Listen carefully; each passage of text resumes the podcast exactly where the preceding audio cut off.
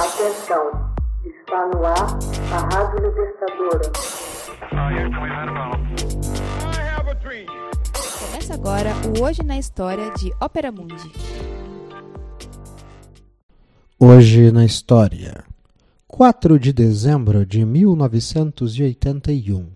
Estreia nos Estados Unidos o filme Heads sobre a Revolução Bolchevique. Em 4 de dezembro de 1981, o filme Heads, que trata sobre a vida de um jornalista comunista estadunidense e a Revolução Bolchevique, estreava na sala dos cinemas dos Estados Unidos. A obra, escrita, dirigida e interpretada por Warren Bett, aborda a vida do jornalista norte-americano John Reed, desde a época que era repórter do periódico socialista The Masons, no início do século XX, até a fundação do Partido Comunista dos Estados Unidos. Sua vida conjugal com Louis Brandt também merece destaque especial na primeira parte do filme. A película prossegue mostrando a participação de John Reed na Revolução Russa em 1917, seus contatos com as principais lideranças e as divergências internas que já aparecem no movimento comunista que desembocará na União Soviética. Dessa participação, Reed realizou a mais famosa cobertura jornalística da Revolução, imortalizada em seu livro Os Dez Dias que Abalaram o Mundo, um clássico sobre a história da Revolução Bolchevique Russa, altamente elogiado por Lenin. Durante a existência da União Soviética, Reed sempre foi tratado como uma espécie de herói na visão internacionalista do socialismo. Morreu em Moscou, vítima de tifo, com 44 anos.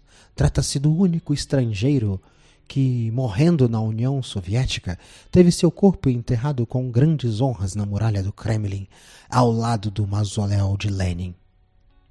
Reed recebeu 12 indicações para o Oscar para os prêmios de melhor filme, melhor ator com Warren Beatty, melhor atriz com Diane Keaton, ator coadjuvante Jack Nicholson e atriz coadjuvante Mary Stepton. Barry conquistou o Oscar de melhor diretor pela primeira vez na ocasião. Já havia recebido a indicação de melhor diretor vários anos antes, em sua estreia como diretor, pelo filme O Céu Pode Esperar. Barry nasceu em 30 de março de 1937, em Richmond, Virgínia, tendo estudado artes cênicas na Universidade de Northwestern e mais tarde com a legendária professora Stella Adler na cidade de Nova York. Após uma série de pequenos papéis no começo de sua carreira na televisão e no teatro, fez sua estreia na telona com Clamor do Sexo, de 1961 dirigido por Elia Kazan, contracenando com Natalie Wood. Em 1967, ele e Faye Donegan interpretaram os famosos Amantes Fora da Lei no filme que alcançou grande êxito de crítica e bilheteria Bon Clyde, Uma Rajada de Balas.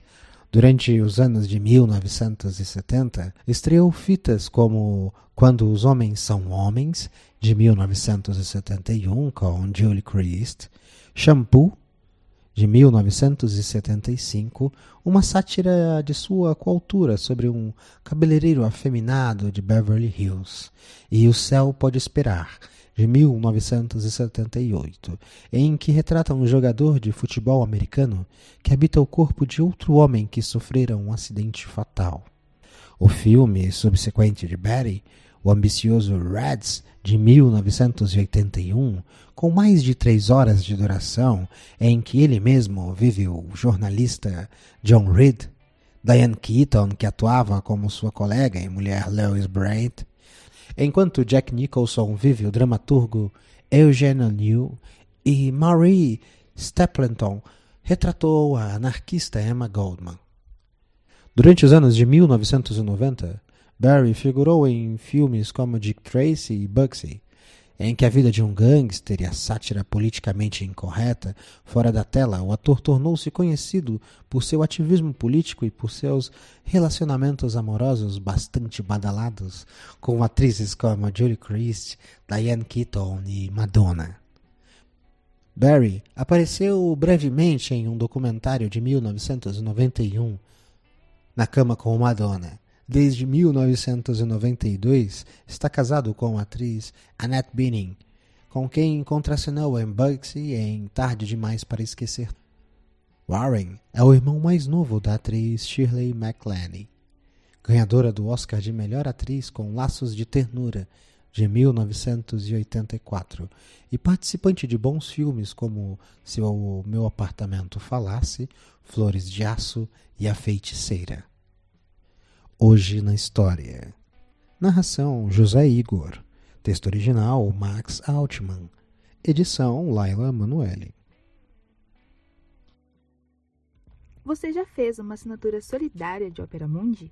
Com 70 centavos por dia, você ajuda a imprensa independente e combativa. Acesse www.operamundi.com.br/apoio.